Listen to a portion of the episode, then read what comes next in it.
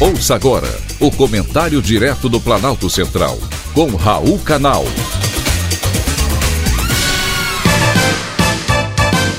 Queridos ouvintes e atentos escutantes, assunto de hoje: base curricular na educação.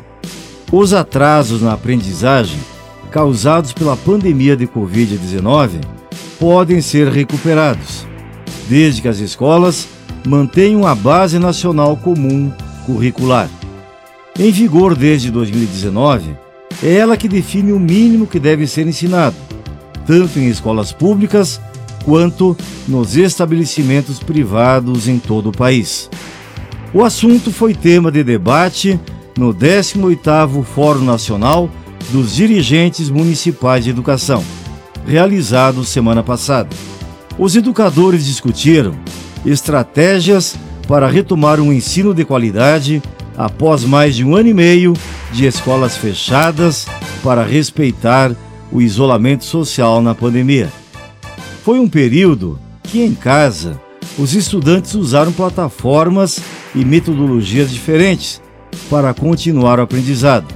Entretanto, os educadores chegaram à conclusão que, na volta às salas de aula, será possível sair inteiro, graças à Base Nacional Comum Curricular.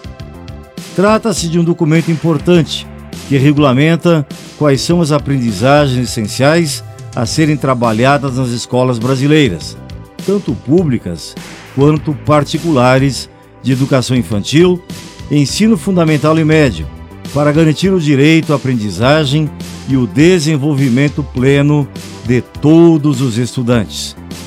E se tal documento não existisse, não sei o que aconteceria provavelmente um retrocesso difícil de se recuperar. Os educadores reunidos no fórum concordaram que até mesmo a implementação da Base Nacional Comum Curricular foi impactada pela pandemia. Para a presidente do Conselho Nacional de Educação, Maria Helena Guimarães, o foco agora deverá ser nos objetivos de aprendizagem essenciais. É mais um momento de transição que estamos vivenciando.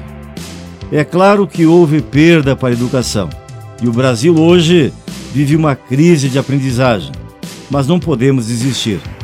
Basta não deixar que a ansiedade impertinente nos leve à impaciência de querer chegar muito depressa ao nosso objetivo, comprometendo o resultado final. A educação é e deve ser prioridade, mas requer um trabalho contínuo e persistente. Foi um privilégio ter conversado com você.